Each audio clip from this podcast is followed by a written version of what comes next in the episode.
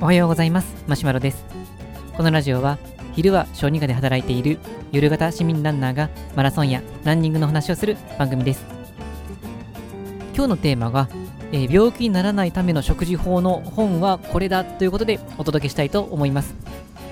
えーとまあ、タイトルである通り、えー食事と、まあ、健康にまつわるお話にしようと思いますので、えーとランニングとかマラソンとは直接的には関係ないとも言えますが、まあ、間接的には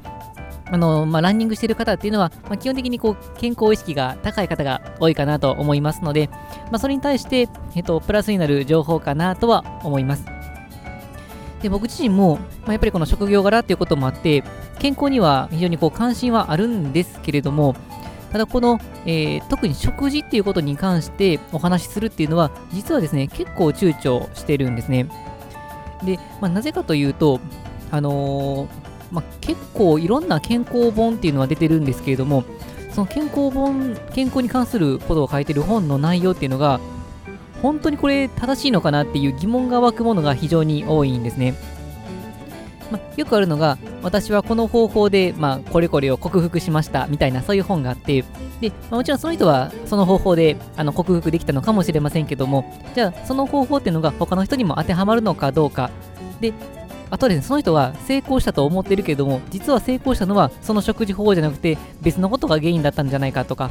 こういうことを考え出すと、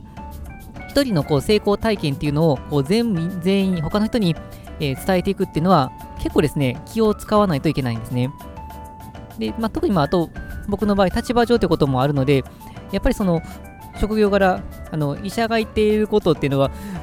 結構責任が重いとは思っているので、中途半端なことは言えないかなとは思うんです。でそうすると、それなりに証明されたものっていうのを提示しようと思うと、なかなか情報がないんですね。で、あとは研究自体は、まあ、山のようにあるんですけども、逆に山のようにやると、それからこの掘り出すのはなかなか大変で、まあ、時間と労力をふんだんにかけたら分かるのかもしれませんけど、やっぱりふんだんに使わないといけないですし、あとこう何百何千っていう論文を読んでまとめようとすると、もう途中でこの頭パンクしてしまったりするので、実際この自信持って話すっていうレベルまで持っていこうとすると結構大変なんですね。まあ、ということもあって、まあ、自分自身がこの、まあ、いいかなと思って実践する分にはいいんですが、他の人にこれがいいよっていうふうに進めるには、かなりハードルを上げないといけないので、そういった意味では、健康に関心はあるものの、まあ、話をすることはあまりやってこなかったっていう現状があります。で、まあ、そうこう悩んでいるうちに、えー最近あの発見した、えー本があってあ、これはものすごくいいなっていうものがあったので、まあ、それを紹介したいなと思います。えっと、発売されているのが2018年と、まあ、約2、3年前のものになるんですが、えっとまあ、津川祐介先生という、まあ、ドクターが書かれた、えっと、世界一シンプルで科学的に証明された究極の食事という、まあ、そういう本があります。で、この本何がいいかっていうと、科学的根拠にかなり基づいているっていうところが非常に大事です。で、この科学的根拠っていうところにも、まあ、かなり強くメスを入れておられるので、これを一冊読んでおくと、だいぶこう科学的な思考っていうのが手に入るかなとは思います。で、この科学的っていうところを、まあ、もうちょっと掘り下げていこうと思うんですけれども、まあ、最近こういろんな人が健康に関心がある中で、やっぱりこの適当に言ったことじゃなくて、それなりにこの研究されたものが、あのー根拠として欲しいって思う人が、まあ、増えてるみたいで、まあ、いろんなこの健康番組とか、そういうこの、まあ、CM とか、健康食品の CM とかで、まあ、最近は研究でこんなことが証明されましたとか、まあ、論文で解説されているこの成分がっていう、まあ、そういうことを、まあ、あの歌っているそういう商品とかもあるんですけれども実はここも非常に微妙なところがたくさん含まれるんですね。例えばですけどこのドリンクはこの論文で証明された成分が入っているから効果があるんですって言われるとなんとなく効果あるような気がしませんか？まあ論文にもなっているんだったらまあそれなりのことがあるんだろうっていうふうに多分あの一般の方は思うんじゃないかなと思うんですがこの論文になってるってことはもちろん大事なんですけども論文になってるからイコール効果があるかっていうと実は非常に微妙なんですね。で、まあ、細かいところはまた本を読んでいただくとよりいいかなとは思うんですけれども論文に出てると言ってもその論文のこのどこまで攻めてるのかっていうのは実は差がかなりあるんです。例えば新しい成分が発見されましたであればこれは新しく発見されたからいいかどうかって分からなくて、新しいからこれから研究する余地はあります。効果あるかもしれません。でも結局のところ、今のところよく分かってませんっていうのが新しい成分が発見されましたってことなんです。これはまあ医療で言うと、あのまあ、先端医療って、最先端医療っていうのもありまして、なんか最先端医療って聞くと、なんかめっちゃ効果あるっていう感じがすると思うんですが、これ悪く言うと、最近できた新しい方法です。だから効果全く分かりませんっていう、こういう裏返しでもあるんですね。まあ、今までの出てる、まあ、治療法っていうのは、大体こう今までの歴史があるがために、例えばまあ100人の人に、まあ、その治療を行ったら、例えば80人の人に効果があって、まあ、10人ぐらいの人にはこの副作用が出るっていうようなことがはっきりと分かっているので、そのはっきりと分かっていると、まあ、あのリスクと、まあデメえーと、リスクとベネフィット、メリットとデメリットを考えた上で治療法を選択できるんですが、最先端すぎると逆にその情報もなくて、まあ、あの本当に博打を打つような感じになります。まあ、どうしても今までの治療で全く効果がなくて、これしかないっていう人の場合には、そういう博打みたいなものも、まあ、選択肢としてはありかなと思うんですが、最初から進めるのはあまり良くないかなと思います。これがの新しい成分が出ましたっていうような論文で紹介されてたっていう健康食品の場合、微妙なところになります。あとは、えー、と研究あので証明されたというものでも、例えば10人の人に使ってみたら効果がありましただったら、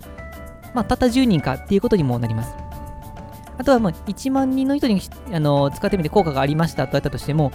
ここの効果もさらに掘り下げていくと、例えば1万人の人にこのえー、と栄養分を投与するとコレステロールの値が下がりましただからいいんですっていうっていう、まあ、言い方のものもあったりするんですがこれも聞くとお良さそうかなと思うんですけどこれもまだ良さそうのレベルなんですね。例えばですけど、まあ、その,、まあ、あの例えば栄養ドリンクがあったとして実際コレステロールを下げてくれたとします。でも実はコレステロールのは数字は下げるけれども心筋梗塞で亡くなる確率が上がりました。っていうようなものであればこのドリンク皆さん飲みたいでしょうか、まあ、なので効果がありましたと歌っていたとしてもどういうことに効果があるのかっていうことを、まあ、しっかりと見ておかなければいけませんので実はそういうところまで掘り下げてくると結構いろんなこう健康食品系とかでこういうこう研究があります論文が出てますっていうのがあったとしてもそれどこまで本当かなまたはどこまで狙った効果があるのかなそもそもその効果って何なのかなっていうように分解して考えていく必要があります。で、この思考法っていうのは、あの、まあ、練習すると身についてくると思うんですけども、練習する癖をつけてないと、やっぱり効果があるんですよとか、あと体験談でもう僕はこう元気になりましたとかいうのがあると、やっぱりこの人間心理として飛びつきたくなってきますので、まあ、そういうところをまあ勉強できた上で、実際に、じゃあ今の現代の科学で言うと、どこまでのことが証明されていて、どこまでのことが正しいのかっていうことがわかる本が、あの本かなと思います。